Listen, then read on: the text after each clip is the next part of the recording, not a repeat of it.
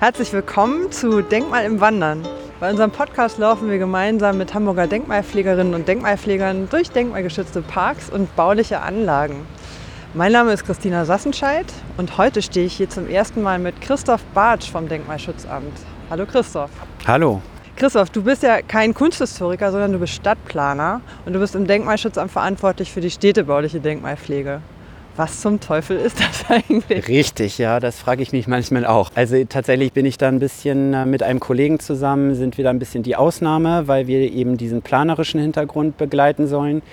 Und äh, das hat zum Hintergrund, dass wir den Fokus ein bisschen auf den größeren äh, Rahmen haben und nicht nur auf dem einzelnen Baudenkmal oder dem, ja, dem Park oder was, sondern äh, größere Zusammenhänge, städtebauliche Entwicklung uns angucken. Ähm, das kann sich um größere denkmalgeschützte Ensembles handeln. Das können aber auch neue Planungen sein, die wir begleiten, dass die Denkmäler, die dort stehen, nicht beeinträchtigt werden oder dass man sich bei Neuplanung an historischen Strukturen orientiert und das Rad nicht neu erfindet. Sowas zum Beispiel ist unsere Aufgabe. Das werden wir gleich hoffentlich alle genauer verstehen. Ähm, Ziel dieses Podcasts ist es ja so ein bisschen, dass die Zuhörerinnen hinterher einfach mit anderen Augen durch die Stadt gehen. Entweder weil sie ein bisschen mehr von der Geschichte der Stadt verstehen oder einfach auch davon, was der Denkmalschutz genau macht und warum die Arbeit vom Denkmalschutzamt so wichtig ist. Und auf diesem zweiten Aspekt liegt heute definitiv der Fokus. Also ich möchte von dir ganz viel hören über die Details, wo du mitgestaltet und mitbestimmt hast, warum die Dinge so aussehen und nicht anders. Warum hast du dir jetzt diesen Treffpunkt hier ausgesucht? Wir haben uns hier am Ufer getroffen oder beziehungsweise an der Einmündung der Bismarckstraße in die Hohe-Luft-Chaussee, weil das einfach der Ort ist, wo man normalerweise, glaube ich, wenn man nicht in diesem Bereich wohnt, in das Quartier reinkommt. Und zum anderen ist es eigentlich ein ganz interessanter Ort, ähm, weil wir an einem Bereich stehen, das Ufer, das Café, das ist ja in einem Gebäude der 20er Jahre untergebracht. Es ist meines Wissens, ich habe das noch versucht wieder rauszufinden, ich habe es nicht mehr rausgekriegt, es ist, glaube ich, kein Toilettenhaus gewesen, sondern es hatte irgendwas mit, mit Energie oder Wasser zu tun. Weißt du das, Christina? Äh, ja, durch einen äh, lustigen Zufall weiß ich das, weil ich die Pächter kenne. Okay. Und ähm, ich weiß, es ist ein ehemaliges Laternenwächterhäuschen. Das heißt, jemand, der irgendwie sozusagen für die Straßenbeleuchtung Damit zu zuständig tun hat. war. Siehst du, guck mal, das wollte ich noch rausfinden. Perfekt, du weißt es. Also so, so viel zur Expertise. Nein, aber was ich, was ich sagen wollte, das ist insofern ein tolles Beispiel. Das stand lange leer und dann hat, hat sich jemand, wahrscheinlich die Pächterin, darum bemüht, und ähm, es ist jetzt ein ganz lebendiger Ort, finde ich. Der Bereich, der Vorfeld dieses Ufers, das war früher ein Spielplatz. Es gibt ganz nette historische Aufnahmen, wirklich vom Beginn dieses Quartiers, wo hier Kinder auf dem angelegten Spielplatz spielen. Insofern der Ort eigentlich deshalb, weil, weil er irgendwie der Eingang des Quartiers ist und die meisten Leute, glaube ich, von hier auch ankommen würden. Okay, wunderbar. Und wohin wollen wir gleich gehen? Jetzt würde ich sagen, gehen wir die Bismarckstraße ein Stück weit in das sogenannte Generalsviertel hinein und gucken mal, wo wir dann abbiegen in eine der Seitenstraßen. Alles klar, wunderbar. Es ist schon etwas kälter geworden, leider. Ich hoffe, wir werden nicht zwischendurch mal abbrechen müssen, um uns aufzuwärmen. Das Schöne ist, dass jetzt an den Bäumen weniger Laub hängt und man natürlich noch besseren Blick auf die Gebäude hat. So ist das, das stimmt. Und hier sind wir in einem Bereich, das ist auch ganz interessant, das Haus, wenn wir hier gleich links schauen, was ja jetzt ein ganz normales Wohnhaus ist, das war früher mal ein äh, Gasthof mit Biergarten und so weiter. Dieses taubengraue Gebäude Haus, gleich hinterm Ufer. Genau. Alles klar. Ja, dann gehen wir mal weiter. Also, wir sind jetzt im sogenannten Generalsviertel. Der Name erschließt sich noch, glaube ich, relativ schnell, weil es die Straßennamen nach ehemaligen Generälen benannt sind. Ähm, aber ist ja im Stadtteil Hohe Luft West. Und Hohe Luft ist ja eigentlich ein ganz merkwürdiger Stadtteilname. Man weiß nicht so ganz genau, woher dieser Name eigentlich kommt. Einige sagen, es hat mit äh, Geigen- und Richtplatz zu tun. Andere sagen, es hat einfach mit der Anhöhe über der Isebeek zu tun. Wir bleiben jetzt hier mal stehen vor dem Haus Nummer 124. Ein kleines weißes Haus mit sehr auffälligen schwarzen Geländer und Balkonen und äh, schwarzen Einrahmungen. Warst du da auch mit beteiligt in der Abstimmung? Ist das ein Denkmal? Nee, das ist tatsächlich sogar kein Denkmal, aber ich finde einfach das ganz besonders, dieses Haus. Jetzt ist vielleicht die Farbgebung nicht genauso wie das Denkmalschutzamt das befürworten würde, aber es ist, finde ich, super in Schuss und hat ganz toll eben die, die Balkonkonstruktion noch, was hier jetzt in dieser Art und Weise ganz selten ist. Insofern finde ich das ein ganz, ganz schönes Beispiel, wo man auch merkt, dass jemand mit Liebe das saniert hat. Ja, vielleicht einfach noch mal ganz kurz ein bisschen zu dem Stadtteil selber. Das Generalsviertel, in dem wir uns jetzt bewegen, das liegt ja im Stadtteil Hohe Luft West. Das ist der zweitkleinste Hamburger Stadtteil, aber einer der bevölkerungsreichsten. Das sieht man auch gleich, wenn man durchs Quartier geht. Das ist sehr eng bebaut und ähm, als Stadtteil gibt es Hohe Luft tatsächlich noch gar nicht so lange, nämlich erst seit 1939. Vorher hat das Gebiet offiziell immer zu Eppendorf gehört. Mhm. Wollen wir mal weiter spazieren Natürlich. und in eine der ersten Straßen gleich rein? Moltke Straße haben wir schon passiert. Jetzt kommen wir zur Wrangelstraße. Was man in der Bismarckstraße ganz schön sehen kann, ist, dass wir hier noch auf der linken Seite Richtung Isebeek-Kanal kleinere Einfamilien-, Zweifamilienhäuser haben, zum großen Teil historisch, manche ein bisschen überformt. Und auf der äh, rechten Seite, auf der Wrangelstraße, wirklich Etagenhäuser haben. Und tatsächlich typisch ist eigentlich, dass man, wenn man an der Bismarckstraße steht, an, an, den Eckborten immer die großen Etagenhäuser hat und danach es ruhigere Wohnstraßen in die Straßen hinein werden, wo die Geschossigkeit ein Stück weit abnimmt. In der Wrangelstraße, in die wir jetzt gerade reingucken, das ist insofern noch eine etwas besondere Straße hier, weil wir auf der einen Seite, nämlich jetzt links, die Etagenhäuser haben, wo wir wirklich verschiedene Wohnungen drin haben und auf der rechten Seite noch Einfamilien- und ja, Doppelhäuser zum Teil, aber historische Gebäude, so wie wir sie jetzt in den, wenn wir weitergehen, nicht mehr sehen werden. Nun gilt ja immer so, so ein bisschen diese Binsenweisheit, je kleiner die Gebäude, desto älter sind sie meistens. Ist das auch in diesem Fall so? Also dass erstmal diese kleineren Einfamilienhäuser entstanden sind und dann später die Etagenhäuser gegenüber? Das ist in diesem Fall bei der Wrangelstraße, kann ich es nicht mit Sicherheit sagen, aber tatsächlich ein bisschen so. Wobei das Generalsviertel relativ in einem Zuge entstand. Wir gehen, lass uns doch ruhig immer in die Wrangelstraße ein kleines Stück reingehen, bevor ich hier einfach nur stehen bleibe in der Moltke Straße und auch in der, also die erste Straße, an der wir schon vorbei sind, und der Wrangelstraße, in die wir jetzt kurz mal reinschauen, gab es tatsächlich schon etwas früher Häuser ab naja, ich sag mal, die Straßen wurden angelegt, hier die ersten in den 1870er Jahren. Und da sind auch schon hier solche Gebäude entstanden, und zwar eher diese kleineren Gebäude. Das sieht man weiter westlich nachher auch. Die sind dann zum Teil im westlichen Bereich auch richtig ersetzt worden durch Etagenhäuser später. Hier sind die geblieben. Insofern stimmt es hier tatsächlich, dass sie ein paar Jährchen, allerdings nicht wirklich viel älter sind, weil dieses ganze Gebiet doch relativ in einem Zuge gebaut wurde. Und das ist dann auch sogenannte Erstbebauung, ne? dass hier vorher ja. Wiesen und Ackerflächen waren. Genau, also das ist tatsächlich, in, hier in diesem Bereich ist das so. Da können wir vielleicht noch was zur Stadtentwicklung sagen von diesem ganzen Bereich, weil für das Generalsviertel ist es wirklich so, dass dieser Bereich, in dem wir uns jetzt bewegen, zwischen dem Isebeck-Kanal im Süden, dem Eppendorfer Weg im Norden, der Hohe Luftchaussee im Osten und äh, dem Scheideweg im Westen. Das hat ein Konsortium in den 1870er Jahren tatsächlich komplett aufgekauft. Das waren Wiesen. Ja, haben das dann privat entwickelt. Also sie haben die Straßen Anfang der 1870er Jahre schon mal angelegt. Ähm, da sind erste Gebäude hier entstanden und auch ganz im Westen. Aber das meiste lag tatsächlich, das sieht man auch auf historischen Karten, noch relativ lange ohne Bebauung da mhm. und ist dann Ende der, des 19. Jahrhunderts, da ging es dann richtig los, also 1898, 99 und dann nach der Jahrhundertwende. Da steht dann immer im Denkmalschutz am Gutachten ein Zeugnis für die dynamische Stadtentwicklung Ende des ausgehenden 19. Jahrhunderts. Aber äh, wir gehen jetzt auch wieder hier raus. Genau, wir gehen aus der Wagelstraße wieder ra raus. Also das ist die Straße, wo man ganz gut das Nebeneinander der Villen auf der einen Seite und der schon höheren Bebauung auf der anderen Seite sehen kann.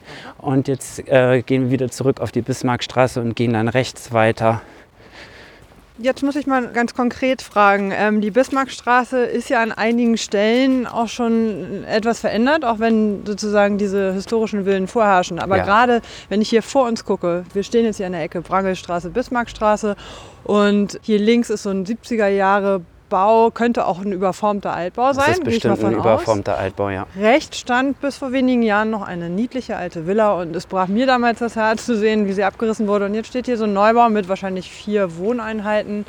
Ich nehme mal sogar, das ist nur eine, aber das ja. weiß ich nicht mit Sicherheit. ja.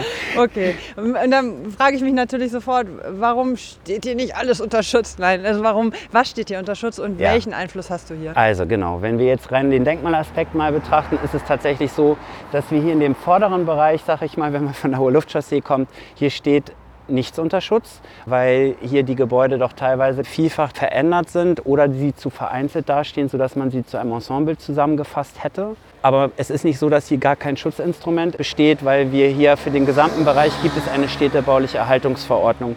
Die ist dann nicht vom äh, Denkmalschutzamt initiiert, das machen die Bezirke, in diesem Fall also der Bezirk Eimsbüttel.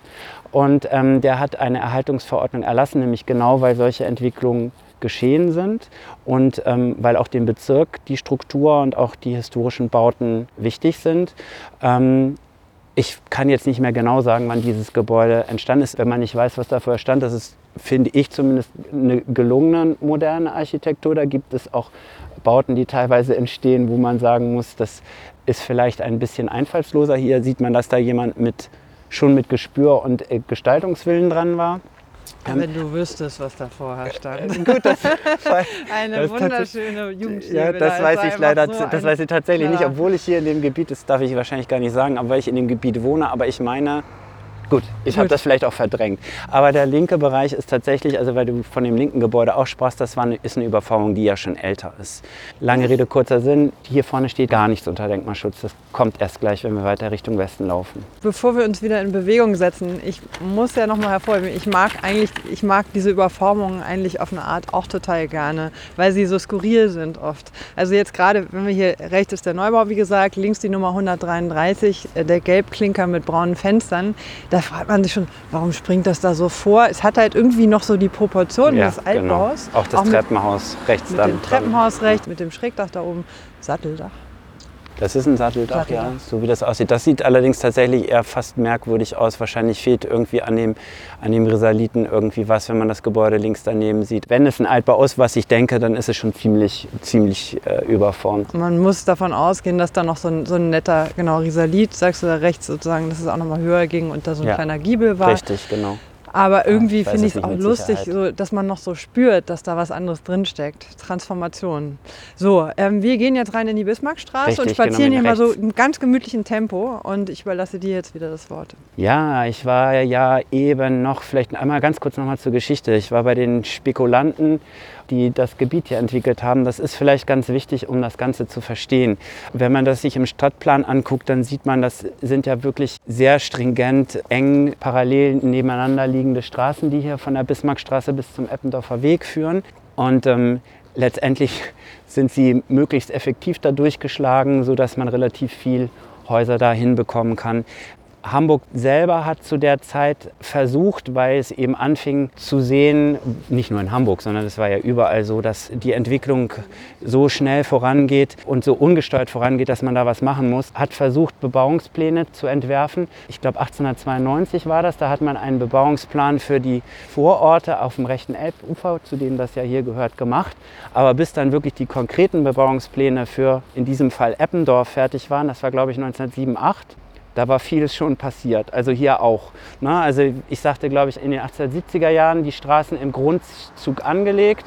Und ähm, Ende des 19. Jahrhunderts sind hier massiv die Gebäude entstanden und dann in Teilen auch in der Zeit des Bebauungsplans, aber eben die Grundstruktur, die Straßen, die von den privaten Spekulanten äh, schon angelegt waren, die sind schon fertig gewesen. Ne? Sodass man sagen muss, es ist jetzt schon ein sehr stringentes und sehr eng bebautes Gebiet.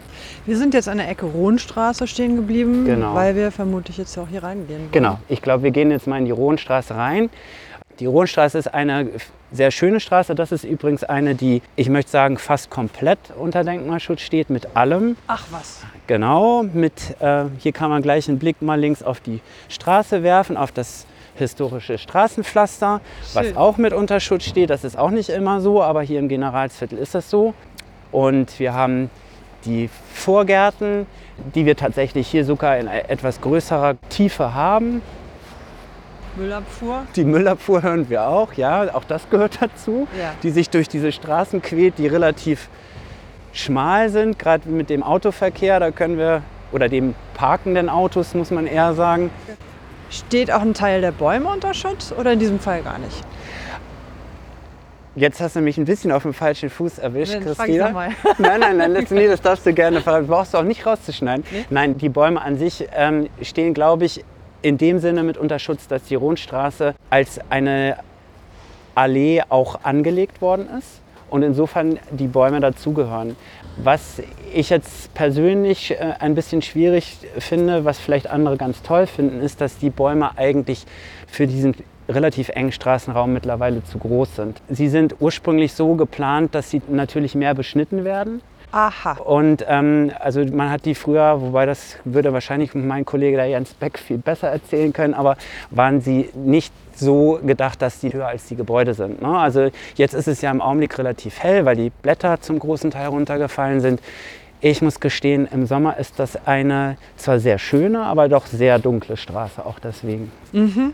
Ja, ja, ich bin inzwischen auch schon große Expertin, was Baumbeschnitte angeht. Und man macht sich das tatsächlich ja sonst gar nicht so bewusst, was genau sozusagen da mal geplant war und was beabsichtigt war. Und in diesem Fall kann man ganz klar sagen, die sollten eigentlich kleiner sein und sind irgendwie schon so ein bisschen übers Ziel hinausgeschossen. Ja, und jetzt Linden gehen noch zu, einigermaßen zu beschneiden, wie ich gelernt habe, aber bei anderen Bäumen ist es, glaube ich, nicht so einfach. Nein, also wie gesagt, im Prinzip gehören die Bäume hier rein. Die Straße ist so gedacht und äh, man sieht das auch auf den historischen Aufnahmen, die frisch gepflanzten Bäumchen, sowohl in der Rohnstraße wie auch in der Mannsteinstraße. Aber wie gesagt, sie sind ein bisschen aus dem Leim gegangen, hätte ich gesagt. Ich wollte hier gerne stehen bleiben vor dem Gebäude Nummer 16, aber wir gucken mal auf die andere Straßenseite, nämlich auf die Nummer 19. Da steht jetzt im Augenblick gerade ein Gerüst dran. Ich denke mal vermutlich aufgrund irgendwelcher Sanierungsmaßnahmen an dem Balkon. Ich finde das ein sehr schönes Gebäude, weil man nämlich hier dran was sieht, was ähm, ich weiß gar nicht, ob das jetzt durch unser Zugtun passiert ist oder ob das noch so war, aber weil man hier sieht, hier sind farbige Fenster in dem Gebäude drin. In Hamburg ist ja so die Tendenz zu sagen, ähm, man hat eigentlich immer weiße Fenster, egal in welchem Gebäudetyp, egal welches Alter. Das war aber in ganz vielen Gebäuden eben gar nicht so, gerade auch in der Gründerzeit. Und ähm, ich finde, dass, ob die jetzt befundet so sind, weiß ich nicht, aber ich finde, dieses Rot passt ganz gut auch zu den Klinkern. Also ich könnte mir gut vorstellen, dass das auch eine Farbe ist, die ursprünglich zumindest so ähnlich gewesen ist. Du hast gerade ein Wort verwendet, was man vielleicht noch mal erläutern muss. Befundet. Befundet heißt, dass da ein Befund genommen wurde von Restauratorinnen oder Restauratoren, die einmal an der, an der Farbe gekratzt haben. Genau, da sind ja sogar noch ein paar alte Fenster wirklich drin. Im ersten und im zweiten Geschoss sieht das nach ziemlich alten Fenstern aus. Ja, ich liebe alte Holzfenster und Ja. leider sind sie in Hamburg, davon wirst du ein Lied singen können, an ganz vielen Stellen schon verschwunden. Ja. Woran liegt das eigentlich?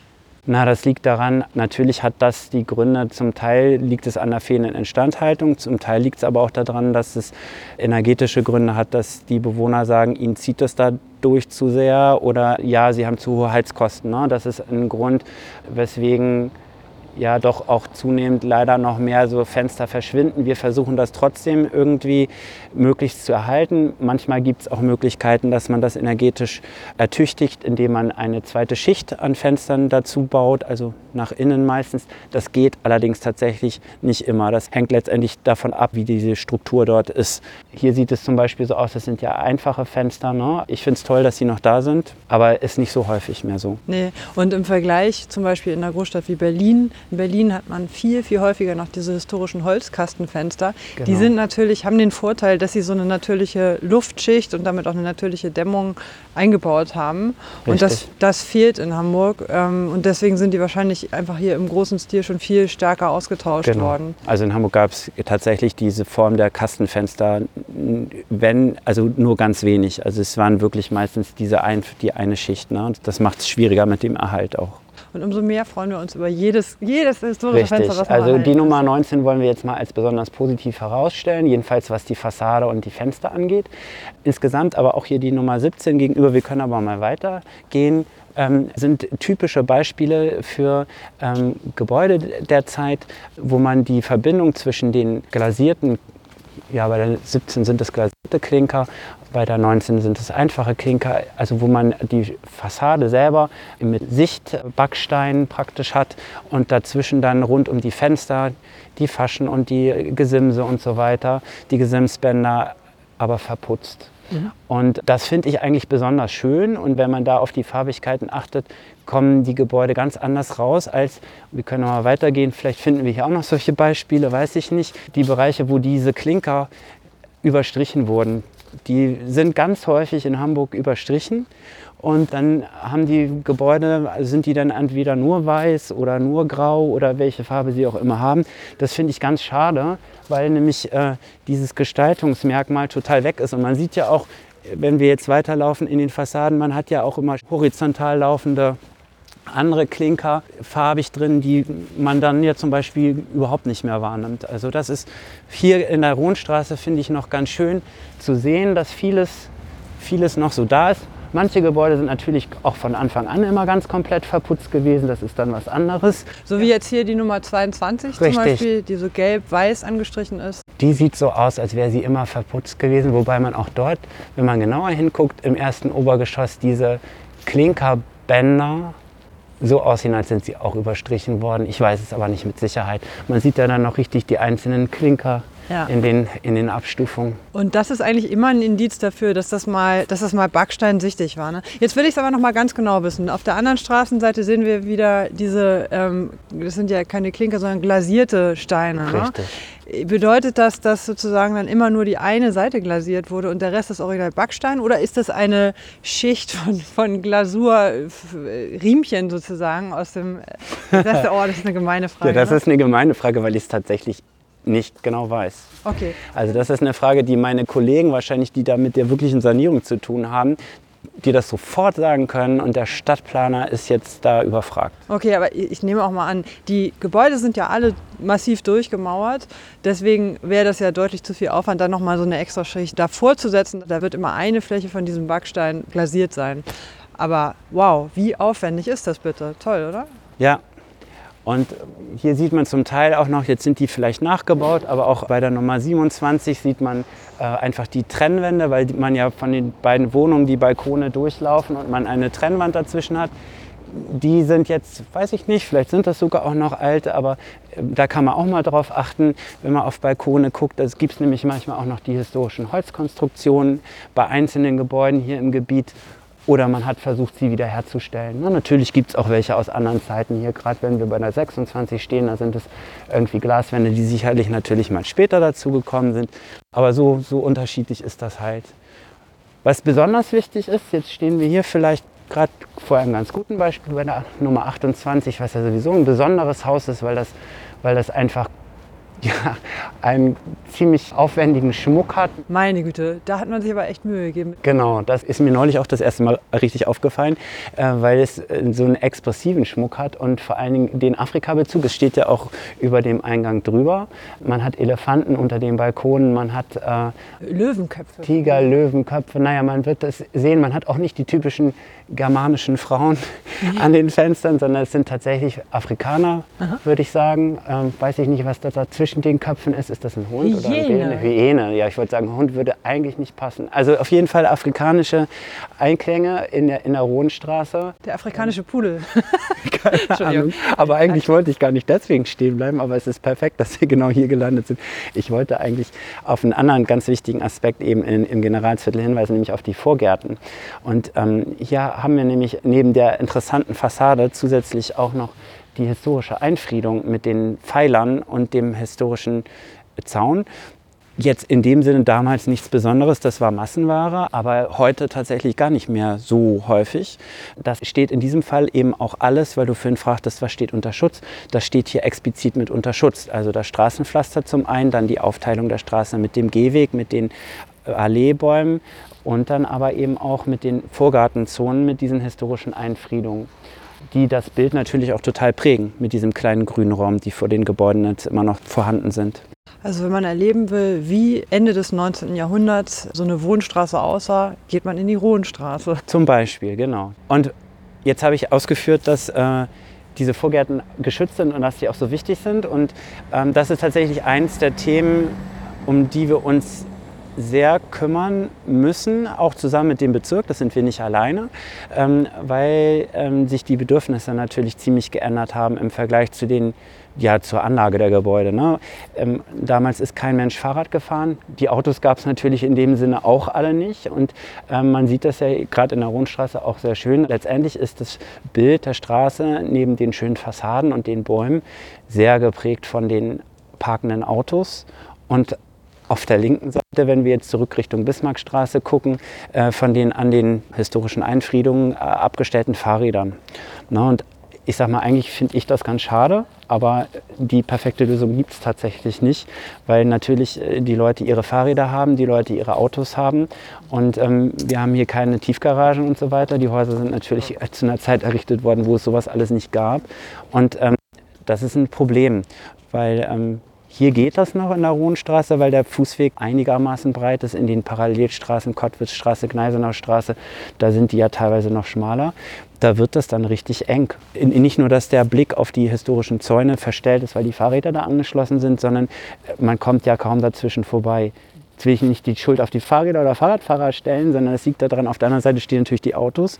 Und ähm, die Wünsche sind natürlich so, dass man sagt, man möchte eigentlich zum Beispiel die Fahrräder gerne sicherer abstellen, auch wettergeschützt abstellen. Und da ist der Wunsch sehr groß, das in den Vorgärten zu tun, weil man natürlich in anderen Bereich, also auf Privatgrund, gar nicht hat. Mhm. Und jetzt sind die für uns aber eben gerade in diesem, dass wir da was Grünes haben, die Gestaltung haben, die historischen Einfriedungen haben, schützenswert, sodass wir hier leider äh, immer mal in Konflikte kommen und tatsächlich keine Paradelösung haben, sondern äh, immer denken, wir müssen das eigentlich, und da sind wir dann vielleicht wieder bei den städtebaulichen Themen, man muss das Gesamt betrachten in solchen Quartieren. Man muss sich überlegen, das ist das, die Haltung, die wir in letzter Zeit immer vertreten, dass man sagt, also wie kriegen wir das hin, wenn wir zur Fahrradstadt werden wollen, müssen wir dann mal, auch wenn es einen wahnsinnigen Parkdruck natürlich für Autos gibt, muss man in einzelnen Bereichen eben dann doch Fahrradbügel an der Seite aufstellen und Autos in dem Bereich dann mal äh, verbannen, weil man sagt, dann kann der Fußgänger aber wieder hier durchgehen und wir haben auch die Vorgärten noch erhalten, die ja auch irgendwie für das Stadtklima und fürs Auge irgendwie total wichtig sind. Aber das ist ein Prozess und da sind wir noch dran spazieren wir weiter in Richtung Eppendorfer Weg. Und ich danke dir, dass du das Thema so völlig unbeeinflusst von, mir so genau auf den Punkt gebracht hast. Es ist tatsächlich eins meiner Lieblingsthemen. Wenn man sich historische Straßenansichten aus Hamburg anguckt, es gibt ja ganz wunderbare auch im Internet von Hamburg, Bildarchiv und so weiter. Bildarchiv, gerade auch vom Generalsviertel, da sieht man das. Genau, Wunderbar. da sieht man wunderschöne Straßen mit ganz viel öffentlichem Raum, mit vielen Menschen drin und keinem einzigen Auto. Und ich muss ganz ehrlich sagen, es ist ist schöner. Das stimmt. Das also die Autos. Das Bild ist viel schöner, das ist gar keine Frage. Und das ist ein ganz anderer Raumanzug. Man sieht das ja da immer jetzt, wo Baustellen sind. Jetzt hier hinten an der Bismarckstraße sind ja jetzt gerade äh, Sielbauarbeiten. Und äh, auf einmal sind keine Autos mehr da in einigen Stadtbereichen. Und da, wo die Straße schon fertig ist, denkt man, wow, so sah das aus oder so sieht das aus, so kann das aussehen. So kann das aussehen, genau. Und dazu muss man sich ja auch immer wieder vor Augen halten, dass Autos 95 Prozent der Zeit einfach nur herumstehen und Platz verbrauchen. Und das ist A, ein Appell dafür, vielleicht darüber nachzudenken, ob man in einer Stadt mit so kurzen Wegen auch überhaupt ein Auto braucht. Und B, natürlich auch, braucht man so große Autos. Denn die Autos werden ja gerade gefühlt immer, immer größer. Ja, das finde ich auch ein bisschen absurd. Puh. Aber gut. Man braucht eine Lösung für beides de facto, sage ich mal, Salomon als Stadtplaner. Auch für die Autos muss man natürlich eine Lösung haben. Noch haben die Leute Autos und ich denke, es wird auch immer Autos geben. Man muss gucken, wie teilt man den Raum gerecht auf und auch für die Fahrräder braucht man eine Lösung. Ne? Weil auch die stehen natürlich nicht ganz so präsent, aber auch die, für die braucht man ordentliche Abstelllösungen, ohne dass man Substanz aus unserer Sicht eben kaputt macht, wie die Vorgärten zum Beispiel. Ne? Wir sind jetzt an der Ecke Eppendorfer Weg, Rundstraße angekommen und biegen jetzt mal links in den Eppendorfer Weg ein, ja? So ist es, genau. Vorbei an diesem prachtvollen orangefarbenen Eckgebäude mit seinen roten Verzierungen. Genau, rund um die Fenster und so weiter. Also der Eppendorfer Weg ist die Trennung zwischen eigentlich zwei Bereichen des Generalsviertels. Wir haben im südlichen Bereich, wo wir jetzt eben schon waren. Die Straßen, wo wir eigentlich ein reines Wohngebiet hatten, das war auch immer so angelegt. Der Eppendorfer Weg war immer eine Geschäftsstraße mit Wohnhäusern und Läden. Und weiter nördlich, der Bereich, der im Krieg zum Teil auch ziemlich kaputt gewesen ist, der war immer sehr viel durchmixter. Da gab es also Wohngebäude, aber auch mit kleinen ja, Betrieben, kleinen Fabriken und so weiter. Insofern, ähm, der Eppendorfer Weg ist eigentlich, muss man sagen, so ein bisschen das Herz, zumindest was, was das Leben angeht, ne? weil hier eben der öffentliche Bereich ist. Die Bismarckstraße war es früher auch ein bisschen mehr, als sie es jetzt ist. Das sieht man auf historischen Aufnahmen. Da fuhr, glaube ich, sogar die Straßenbahn durch, was man sich heute gar nicht vorstellen kann. Aber genau, der Eppendorfer Weg sozusagen das pulsierende Zentrum. Wir sind jetzt hier ganz kurz stehen geblieben, weil hier die Eppendorfer Grillstation ist, bekannt aus Funk und ja, vor allem aus Fernsehen. Fernsehen ja. genau, weil hier immer Ditsche mit seinem Bademantel drin stand und die Welt erklärt hat. Macht er das eigentlich immer noch? Ich, ich nicht. glaube nicht. Aber tatsächlich kann ich, äh, wir können ja langsam mal weitergehen, genau. aber kann ich den Eppendorfer Grill auch nur empfehlen. Sehr ja. lecker und es ist nach wie vor eine Institution und jetzt um diese Zeit nicht oder zu, zu dieser Zeit, zu diesen sowieso so merkwürdigen Zeiten nicht, aber da ist auch eine Menge los. Aber noch nicht unter Denkmalschutz. nee, das steht nicht unter Denkmalschutz. Wir gehen noch mal eine Straße weiter. Wir laufen an der Kottwitzstraße vorbei und ähm, gehen dann gleich in die Gneisenaustraße ein kleines Stück rein. Die Kottwitzstraße und die Gneisenaustraße sind die beiden zuletzt entstandenen Straßen hier im Generalsviertel. Die Kottwitzstraße war das, glaube ich, 1901 erst. Da sind andere Straßen schon wie die Mannsteinstraße, die die letzte in Richtung Westen ist, schon bebaut worden. Und hier auf der anderen Straßenseite können wir wieder so wunderschöne Fassaden mit glasierten Backsteinen bewundern mit Grün und Gelb und Blau und Weiß und der ganzen Farbenpracht des ausgehenden 19. Jahrhunderts. Richtig, und genau wenn man, jetzt gucken wir auf die Nummer 173, den Eppendorfer Weg, da nebenan sieht man dann die Bereiche, wo wahrscheinlich durch Kriegsschäden dann eben eine Neubebauung entstanden ist, die ganz anders ist, die dann extra einen Bereich offen lässt, um Licht und Luft anders noch an die Wohnung zu kriegen. Auch das irgendwie ist natürlich Stadt und ich finde das auch toll, wobei diese Bereiche wegen dieser Veränderungen nicht unter Schutz stehen. So, jetzt biegen wir aber links in die... In die Gneisener Straße. Genau, und die ist eigentlich der Kottwitzstraße sehr ähnlich, aber hier sieht man das, was ich vorhin sagte, dass wir doch einen relativ schmalen Fußweg haben und ähm, äh, die, das doch recht, recht eng ist. Aber deswegen auf der anderen Seite auch einen ganz besonderen Charme hat, finde ich, so wie eine Art Wohnstraße, wie eine Terrasse. Ähm, ich hatte vorhin erzählt, man hat eigentlich an den Kopfenden, also des Eppendorfer Wegs und auch der Bismarckstraße, die höheren Gebäude. Und dann hier gerade sieht man das wunderbar, die etwas niedrigeren Etagenhäuser in diesen ruhigeren Wohnstraßen. Was ich ganz toll finde, jetzt stehen wir hier vor der Nummer 45.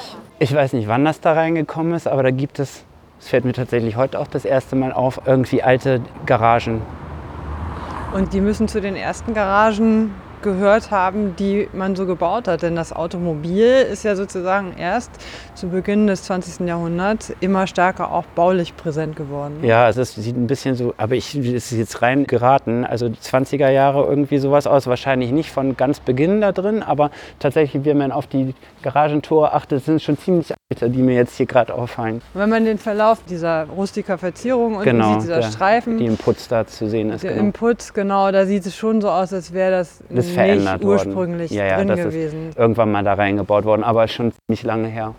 Genau. Und hier kann man aber wieder das sehen, worauf du vorhin hingewiesen hast, dass der Backstein übermalt ist. Wir stehen vor Nummer 41 und 43 und sehen. Richtig, und da ist eigentlich, das Gebäude ist immer noch ansehenswert und so und im Prinzip ja in einem da, aber der Hauptwitz dieses Gebäudes, was gestalterisch äh, gedacht war, eben, dass man diesen Unterschied, diesen Putzflächen, die es ja auch gibt, und den Backstein, der ist ein bisschen minimiert. Das kann man natürlich durch eine Farbänderung auch wieder ein Stück weit herauskitzeln. Aber ich persönlich finde einfach, wenn das möglich ist und man ein Haus saniert, sollte man das versuchen, wieder runterzukriegen und diese ursprüngliche Gestaltungsidee wieder hervorzukitzeln. Es geht nicht in allen Fällen, das hängt von den Farben ab und auch vom Zustand der Steine, aber ähm, das kitzelt eben diese ehemalige Idee heraus und ist aus meiner Sicht immer angenehmer. Du hast noch eine Frage? Bei Nummer 41 freue ich mich gerade wieder über historische Holzfenster im Erdgeschossbereich. Ja.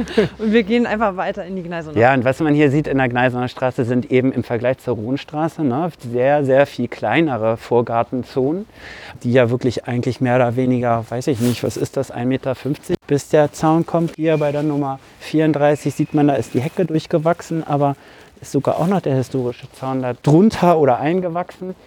Bei der Nummer 37, was man hier in einzelnen Teilen überhaupt auch im Generalsviertel sieht, aber eben noch relativ wenig, ein Nachkriegsbau, weil es natürlich auch hier einzelne Schäden gegeben hat. Aber was das Besondere ist, weswegen ich auch hierher gehen wollte, ist natürlich, dass es ein ziemlich komplett erhaltenes Quartier noch ist. Wir hören hier jetzt schon Kindergeschrei und nähern uns so langsam dem Spielplatz. Wir spazieren an Nummer 31 und 29 vorbei und ich sehe ganz oben ein ganz ungewöhnliches Dachfenster bei beiden, bei beiden Gebäuden. Das ist wahrscheinlich noch original, oder? Wie ist denn das mit dem ganzen Thema Dachgeschossausbau? Ich nehme ja. mal an, da ist aktuell ein relativ großer Druck, weil wir Wohnraummangel haben. Und ich könnte mir vorstellen, dass du da auch viel darüber diskutieren musst, wo darf man Dachgeschosse ausbauen und wo nicht. Ja, das ist tatsächlich so.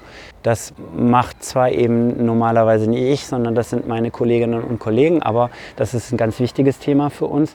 Es ist so, wir versuchen das da möglich zu machen, wo wir sagen, da wird nicht zu viel Substanz dabei zerstört was heißt Substanz zerstört? Das heißt, ähm, dass wir zu sehr in die Dachkonstruktion eingreifen müssen, dass wir das zu sichtbar auch haben zur Straße. Also was wir nicht mehr machen oder wenn dann nur in ganz besonderen Ausnahmefällen sind Dachgauben, sondern dass man sagt zur Straße, wenn dann sind es Dachflächenfenster, die bündig in der Dachfläche liegen. Wir wollen nicht, dass äh, viele Wechsel in die Dachkonstruktion eingebaut werden, also dass wirklich Sparren beseitigt werden und dass das so wenig wie möglich passiert. Das ist ja erstmal so der Eingriff ins Dach selber, aber häufig hat das auch Folgen, darüber macht man sich am Anfang immer nicht Gedanken hat das auch noch Folgen für das Gebäude sonst. Das hat viel mit Brandschutz zu tun. Das heißt, auf einmal werden gegebenenfalls Anforderungen an das Treppenhaus notwendig, die vorher jetzt Bestandsschutz hatten. Also so ein Dachausbau hat gegebenenfalls sehr viel mehr Auswirkungen, als es auf den ersten Blick so scheint. Und insofern versuchen wir das abzuwägen, auch möglich zu machen, wo wir sagen, da kriegt man das irgendwie hin. Aber es gibt auch äh, Gebäude, wo man sagt, nein, da ist entweder, äh, wie hier vielleicht, ein Teil der historischen Dachkonstruktion oder des Ausdrucks so wichtig, dass es nicht geht. Oder dass eben Eingriffe dazu führen, ähm, dass im Treppenhaus auf einmal wer weiß, was passieren muss. Oder das äh, ist auch häufig der Fall, dass auf einmal die Feuerwehr wegen der Rettung des Dachgeschosses in den Vorgarten reinfahren muss. Auf einmal sind unsere historischen Einfriedungen im Weg, ne? die historischen Zäune. Und das sind so Themen, die, über die man sich vorher nicht so richtig Gedanken macht. So, jetzt laufen wir schnell weg von dem Laubbläser hinter uns und dem Spielplatz neben uns und gehen weiter die Gneisener Straße in Richtung Bismarckstraße.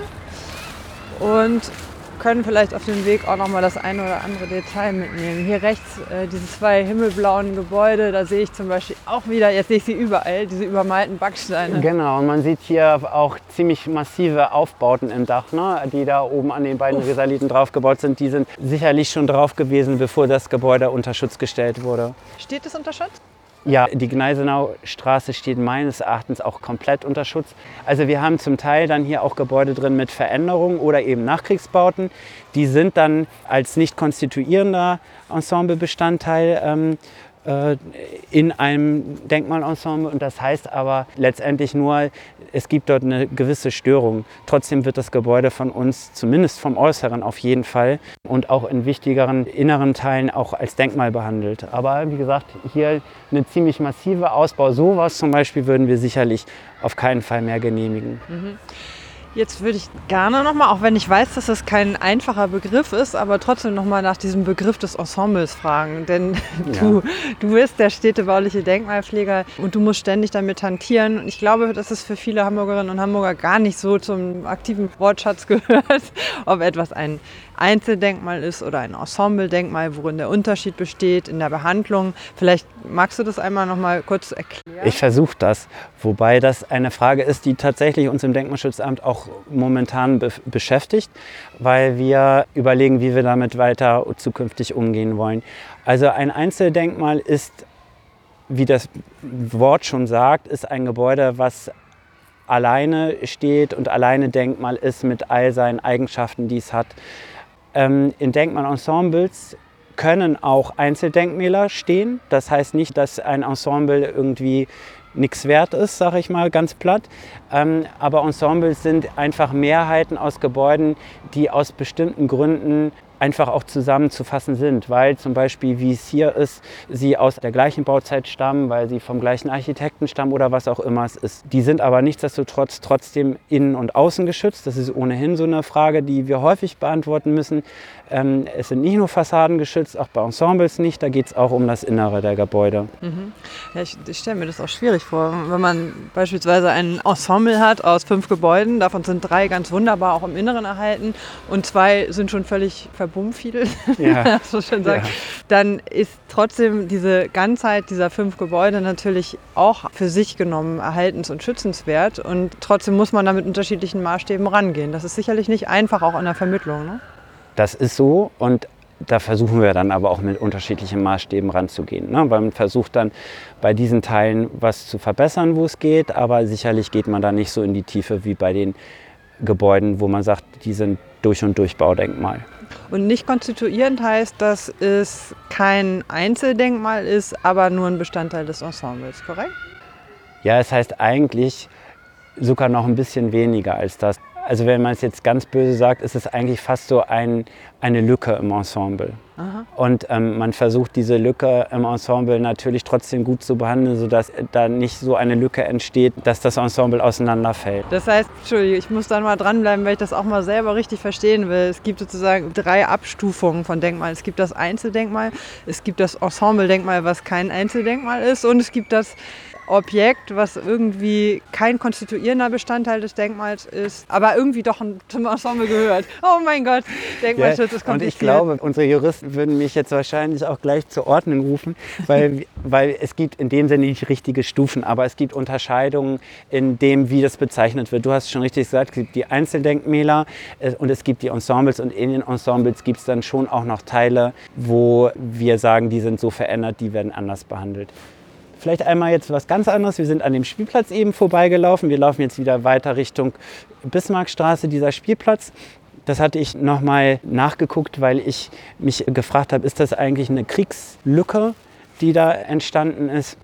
Vermutlich gab es da auch eine Zerstörung, aber tatsächlich hat in diesem einen Bereich auch eine Straße früher äh, ist da durchgeführt gewesen und äh, man hat dann nach dem Krieg äh, die zwei Kopfbauten, die links und rechts standen, entweder waren sie kaputt oder man hat sie auch noch abgerissen, hat das ein bisschen aufgeweitet und jetzt ist das eben eine der wenigen Grünflächen hier in diesem Bereich. Ach was, das war sogar mal eine Straße. Okay, ja, das wusste ich auch nicht. Ich dachte tatsächlich auch, da wäre einfach nur was weggebombt worden. Nee, da war die ich glaube Scharnhorststraße hieß sie. Oh, interessant. Ganz kurz, hier sind wir gerade an der Nummer 12. Und ich bleibe hier gerade an diesem Geländer hängen ja. das eindeutig nachträglich Richtig. gemacht wurde. Ne?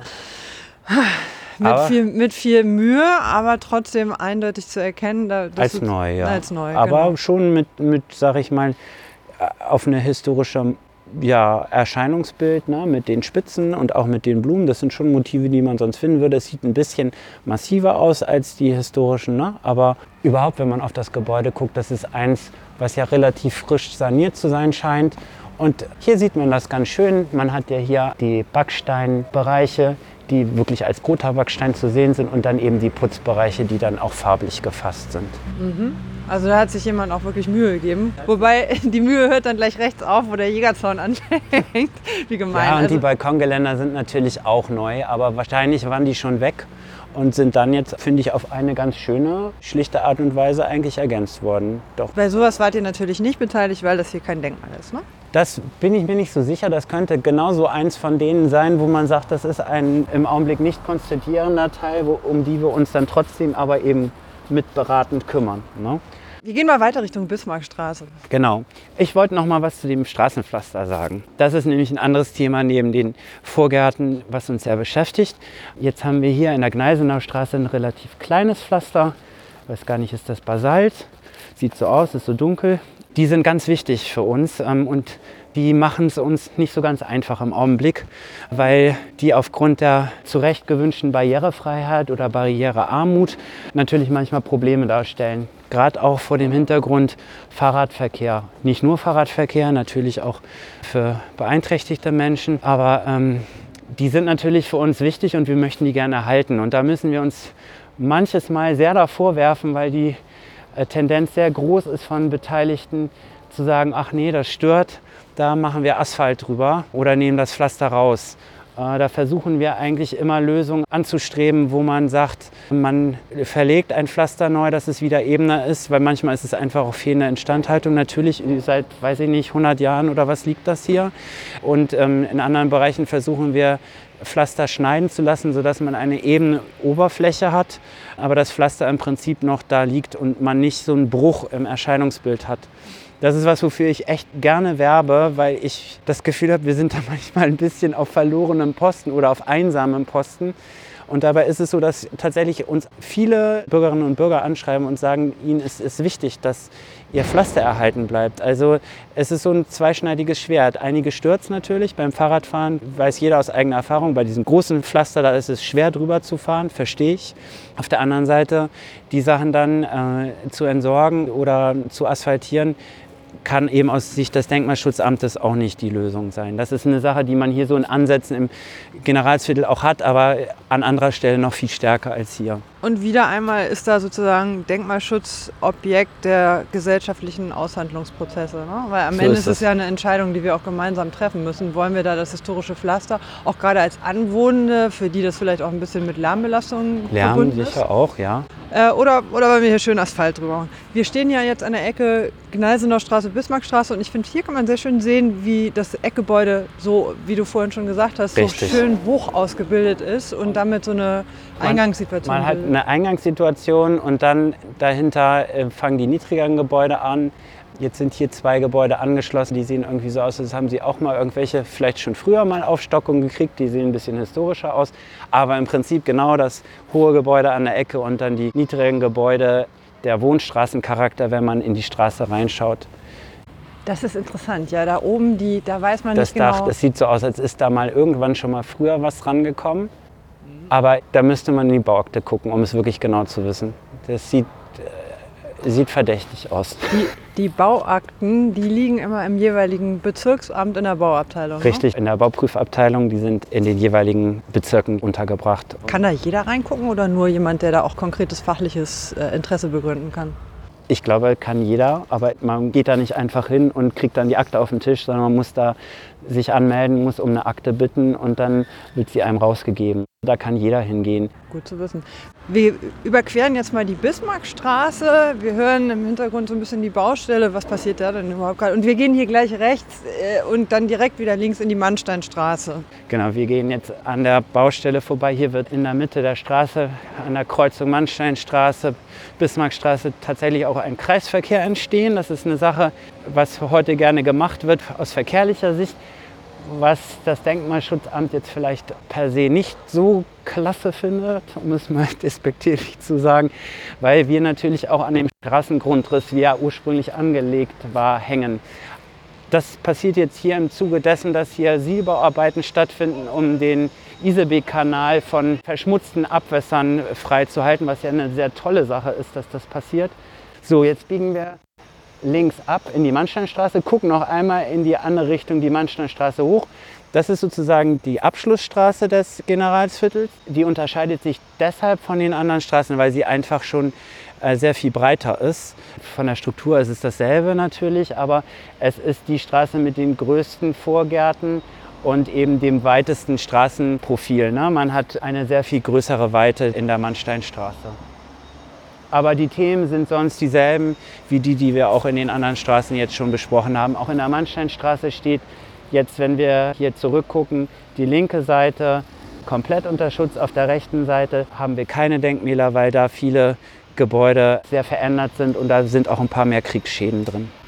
Wenn wir uns jetzt wieder umdrehen und hier vor dem Kanal links gleich wieder gehen in den Park, Zähl doch noch mal ganz kurz äh, für uns auf, welche Themen du dann in deinem Alltag alle behandeln musst. Es sind Einfriedungen, es sind Dachgeschossaufbauten, es sind Mülleimergestaltung. Genau, genau, tatsächlich. Wir lachen, aber tatsächlich kurz bevor wir jetzt hier abbiegen Richtung Iseweg-Kanal, sind ja hier an der Straße schon Fahrradbügel auch aufgestellt, neue. Warum kümmere ich mich als Städtebauer? Also die Dachgeschossausbauten sind eher die Kollegen, aber ich kümmere mich um die Neubauten, die daneben entstehen. Und da geht es auch um Höhen und äh, wo setzen wir Bezüge. Was aber eben sehr wichtig ist und auf den ersten Blick so nach Kleinigkeiten klingt oder aussieht, das sind wirklich solche Themen wie wie sieht eine Straße aus? Welchen Belag hat sie? Wo stehen Autos? Wo stehen Fahrräder? Haben wir Fahrradabstellmöglichkeiten offene oder müssen die überdacht sein? Vorgärten hatten wir schon angesprochen und tatsächlich auch Müll. Ne? Also der Müll, der früher ja auch anders organisiert war, häufig im Keller stand. Mittlerweile ist es in seltensten Fällen noch so. Wir haben also häufig in den Vorgärten die Müllboxen stehen. Was vermutlich ja auch damit zusammenhängt, dass die Leute einfach auch immer mehr Müll produzieren und deswegen mehr Müllflächen notwendig sind, richtig? Wahrscheinlich auch, ne? aber ich glaube, es hat grundsätzlich damit zu tun, dass eben man früher, ja, also im Vergleich zu früher natürlich produzieren wir sehr viel mehr Müll, das ist überhaupt gar keine Frage. Ich glaube, in den letzten Jahrzehnten hat sich jetzt vielleicht nicht so viel verändert, aber es ist eben ein Thema, je mehr solche wie wir sagen, Nutzungen in den Vorgärten da abgewickelt werden müssen, umso weniger bleibt von den Vorgärten übrig und umso unschöner kann auch so ein Bild aussehen. Ne? Aber klar, irgendwo müssen die Sachen auch untergebracht werden. Insofern bemühen wir uns zusammen darum, auch aber das machen wir auch nicht alleine als Denkmalschutzamters oder als Städtebauer bei uns. Das machen wir auch gerne zusammen mit den Bezirken darum. Ja, wie können wir denn das lösen? Wie können wir gestalterische Lösungen finden, die sich da ein bisschen besser einfügen? Oder macht man mal ein Pilotprojekt, Fahrräder raus aus dem Vorgarten in den öffentlichen Raum. Das wäre was, was mir irgendwie am Herzen läge, dass man das mal ausprobiert äh, in einzelnen Bereichen. Aber schauen wir mal. Das heißt aber auch, ähm, um das mal so ganz grob zusammenzufassen, im Vergleich zu den Kunsthistorikerinnen und Kunsthistorikern im Amt sind diejenigen, die für städtebauliche Denkmalpflege zuständig sind, sehr viel stärker auch die Gestalter. Ne? Es geht schon auch um Erhalt von Strukturen, aber es geht ja viel auch um, wie passen wir, und da sind wir dann vielleicht doch wieder gleich, wie passen wir den neuen Nutzungsansprüchen Dinge an. Ein kleiner Exkurs zum Thema Müll, weil ich das Thema so nett finde. Ja. Da hatte mich auch mal jemand darauf aufmerksam gemacht, dass das ja schon am Sprachgebrauch total schön abzulesen ist, wie sich auch unser Wegwerfverhalten geändert hat. Denn es gab früher ja klassisch nur Ascheimer und Papierkörbe. Mhm. Also Ascheimer für die alte Asche, Asche. Dem, genau. und Papierkörbe, wenn man halt Altpapier hatte. Aber ansonsten gab es offenbar kaum Müll. Es gab ja in dem Sinne auch noch gar nicht dieses ganze Thema Mineralindustrie. Nein, natürlich nicht. Verpackungen und so weiter, natürlich all diese Sachen, die sind dazugekommen, gar keine Frage. Und das sind Themen, die man jetzt auch ganz bildlich vor Augen hat, ne? dass sie jetzt auf einmal Raum beanspruchen. Ne? Genau wie die, wie die Autos, wie die Fahrräder, die selbst die Fahrräder gab es ja in dem, in dem Maße nicht. Ne? Ein grünes Schild weist uns darauf hin, dass hier ein Parkbereich anfängt. Genau, wir gehen in den sogenannten Isebeek-Park und da kann man vielleicht jetzt noch mal ein, zwei Worte zum Isebeek-Kanal sagen, der selber jetzt nicht unter Denkmalschutz steht, aber für das ganze Quartier hier und es auch wohltuend ruhiger gleich wird, ähm, der natürlich für das ganze Quartier total wichtig ist. Also die Isebeek als kleines Bächlein gab es natürlich immer schon. Aber dieser Bereich des ICB-Kanals, der von der Hohe Luftchaussee bis hinten zum Weidestieg führt, der ist erst 1800, ich glaube 83 oder 84, also in den 1880er Jahren ist der fertiggestellt worden. Vorher war das eben das Bächlein. Der Bereich des ICB-Kanals von der Hohe Luftchaussee Richtung Alster, der war schon zehn Jahre vorher fertig geworden. Und wie man sich vorstellen kann, die Anlage, die hatte verschiedene Gründe. Einmal hygienische, aber eben auch eine ganz äh, wichtige Rolle für überhaupt die Erschließung des Gebiets, weil man über den Kanal sowohl Kohlen wie Baumaterial und alles heranschaffen konnte. Und insofern steht der Kanal auch ganz eng in Zusammenhang mit der Entwicklung dieses Gebiets. Das heißt, man hat diese ganzen Baumaterialien auch gar nicht so sehr über die Straßen als über die Wasserstraßen hierher gebracht. Genau, also in diesem Fall jedenfalls zu, zu großen Teilen wird das so gewesen sein. Ne? In Hamburg als eine Stadt, wo ja nun viel über Kanal und Fleet und Wasser passiert ist, ohnehin. Zumindest hat man es nicht alleine über Straßen oder Wege gemacht. Jetzt laufen wir hier gerade am Ufer entlang und umrunden hier so eine kleine grüne Fläche, die jetzt nicht besonders gestaltet aussieht. Was ich total gerne mag, ist diese, das sind diese Rückansichten der Fassaden. Nach vorne hui, nach hinten hui. Das gilt auch hier, ja? Das ist tatsächlich so. Ne? Da sehen wir ja praktisch die Rückseite der Häuser an der Bismarckstraße. Und in der Tat ist es so, dass ähm, ja, nach vorne hat man das sehr viel mehr gestaltet. Erstaunlicherweise hier jetzt zum Kanal, weil das ja schon auch immer ein ja, eine gewisse Grünanlage zumindest gewesen ist. Sehr wenig, wobei man sagen muss, einige haben zumindest historische Balkone da noch dran. Also man hat den Blick wohl schon auch genutzt, aber es sind zum großen Teil sind das Rückseiten. Muss man davon ausgehen, dass das früher hier alles private Garten waren, also dass das erst später öffentlich geworden ist? Ich glaube, dass das in diesem Fall nicht Garten war, sondern dass das schon öffentlich war. Aber ich kann meine Hand dafür nicht ins Feuer legen. Es ist nicht so wie an der Außenalster, wo man ja wirklich dann den äh, historischen Grundstücke irgendwann mal zur öffentlichen Parkanlage in Teilen gemacht hat. Ne? Ich glaube, hier war das immer schon getrennt. Wir kommen jetzt hier am Ende der Wiese an und gehen weiter in Richtung Ufer beziehungsweise zurück zu dem kleinen Café namens Ufer. Und hier sehen wir so eine Pflasterung auf der linken Seite. Das heißt, das war hier einfach ja. auch vorher schon eine ja, Straße. Es war eine Straße und ein Bereich, der irgendwie erschlossen war, öffentlich. Also insofern die Privatgrundstücke haben wahrscheinlich genau da geendet, wo sie auch jetzt enden.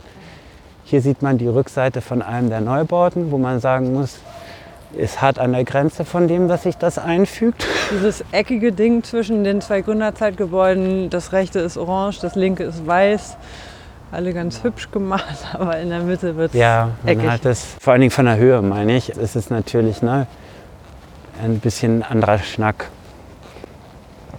Und jetzt laufen wir hier über so richtig altes Pflaster, ne? Ja, also ich denke mal, das wird noch die ganz ursprüngliche Anlage sein. Man weiß das bei den Pflasterungen manchmal nicht so genau. Also die sind ja häufig dann auch einfach wieder erneuert oder wieder so reingelegt worden, aber es ist sicherlich eine Pflasterung, die schon ziemlich alt ist, ja.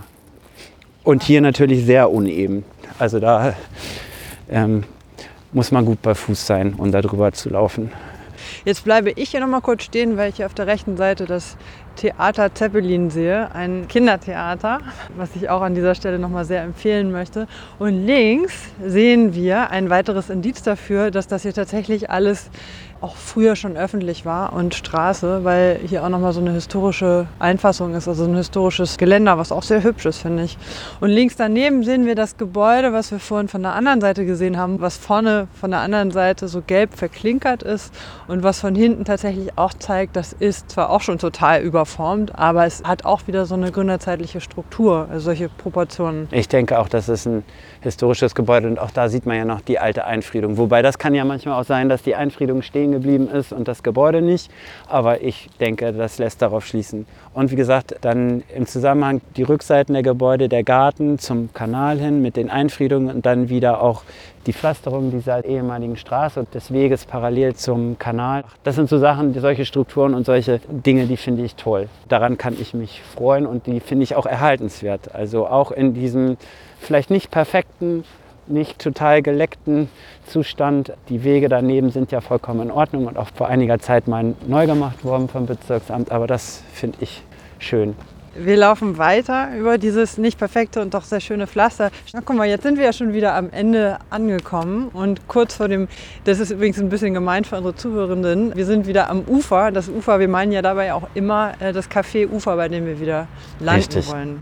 Genau, wir sind also wieder fast an der Einmündung der Bismarckstraße an die Hohe-Luft-Chaussee. Man hört vielleicht ein bisschen auch schon den Verkehr rauschen an dem Bereich, wo früher eben bei Anlage des Quartiers ein Spielplatz sich befunden hat. Jetzt sind wir hier wieder an unserem Ausgangspunkt angekommen und ich habe tatsächlich noch mal so eine Frage, mit der ich dich etwas überfalle wahrscheinlich, aber es wird ja auch immer wieder über das Thema Nachverdichtung und Dichte der Stadt diskutiert, aktuell besonders viel, weil einfach so viel neuer Wohnraum entsteht. Und das Generalsviertel wird immer gerne als ein Beispiel dafür genannt, dass ja auch ganz hochverdichtetes Wohnen hochattraktiv sein kann.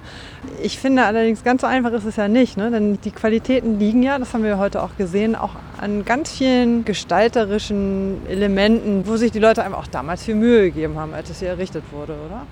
Das stimmt. Also ich glaube, man muss versuchen, das zusammenzukriegen. An sich, dass man versucht, in heutigen Zeiten auch irgendwie die Stadt zu verdichten und nicht irgendwie auf die platte grüne Wiese oder voll in die Natur zu bauen, das halte ich schon für den richtigen Ansatz. Die Frage ist immer ein bisschen, in welchem Maß man das tut und ob man das eben so tut, dass es in die Strukturen noch reinpasst. Und das ist eben de facto genau das, was unsere Aufgabe ist, jetzt in der städtebaulichen Denkmalpflege, dass wir darauf achten, dass diese Strukturen erhalten bleiben, dass auf Dimensionen geachtet wird, dass auch in gewisser Weise natürlich auch auf Wohnverhältnisse geachtet wird. Das ist jetzt natürlich nicht primär unser Aspekt, das machen auch andere Stellen in der Stadt, aber das ist mir zum Beispiel wichtig.